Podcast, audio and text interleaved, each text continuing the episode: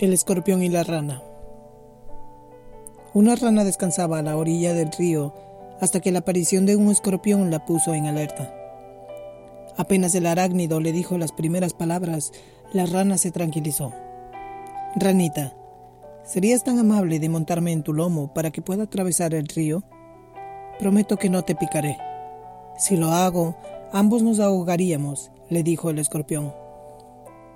Luego de analizarlo un rato en silencio, la rana aceptó el pedido del escorpión. Lo invitó a subirse a su lomo. Se zambulló en el río y empezó a nadar. Pero en medio del trayecto, la rana sintió un fuerte pinchazo y un profundo dolor. El escorpión, pese a su promesa, la había picado.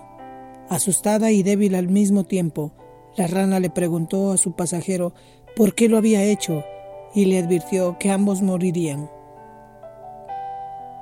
Es que es mi naturaleza. No puedo evitarlo, argumentó el escorpión, mientras ambos se hundían en el agua.